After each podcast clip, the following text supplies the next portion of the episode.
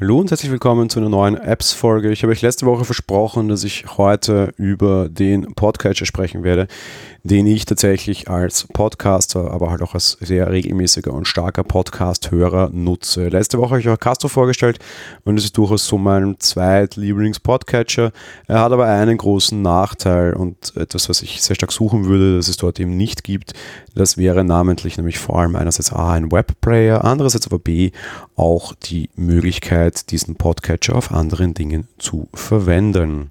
Und hier kommt mein Lieblingspodcatcher ins Spiel, der nennt sich Pocketcasts. Pocketcasts hat eine lange Entwicklung hinter sich, hat jetzt auch immer wieder mal den Besitzer gewechselt, gehört mittlerweile zur, zu denen, die Serial machen, also einem Podcast-Betreiber, quasi einem Podcast-Netzwerk und kann mit sehr vielen, sehr interessanten Funktionen punkten. Er bietet so alle gängigen Podcatcher-Funktionen. Klar, besitzt auch die Möglichkeit, Smart Speed zu machen, bedeutet Pausen automatisch aus Gesprochenem rauszuschneiden. Da kann man dazu stehen, wie man möchte.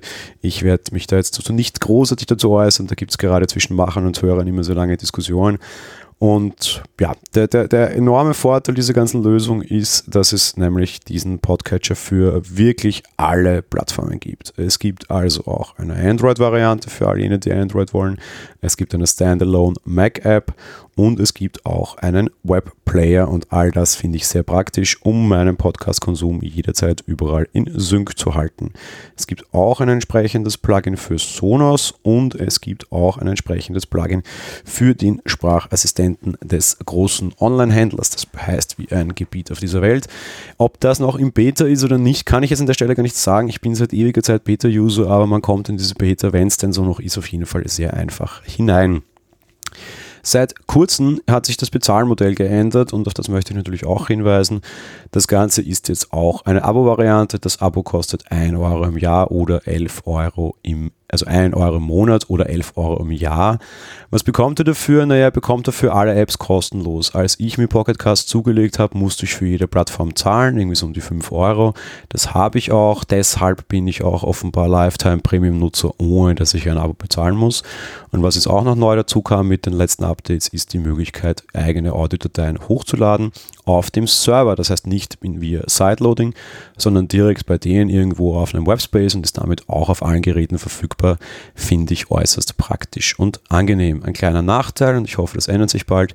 Es gibt keine App auf der Apple Watch, es gibt dort nur eine Fernbedienung, aber ich kann nicht Folgen auf der Apple Watch synchronisieren. Ich habe letzte Woche noch ausgeführt, dass das durchaus immer ein bisschen komplexer und schwierig ist. Ich hoffe aber auf jeden Fall, dass sich das trotzdem ändert, weil im Endeffekt würde ich das sehr gerne tun und würde das gerne als meinen ausschließlichen Podcatcher verwenden. Ich liebe diesen Podcatcher.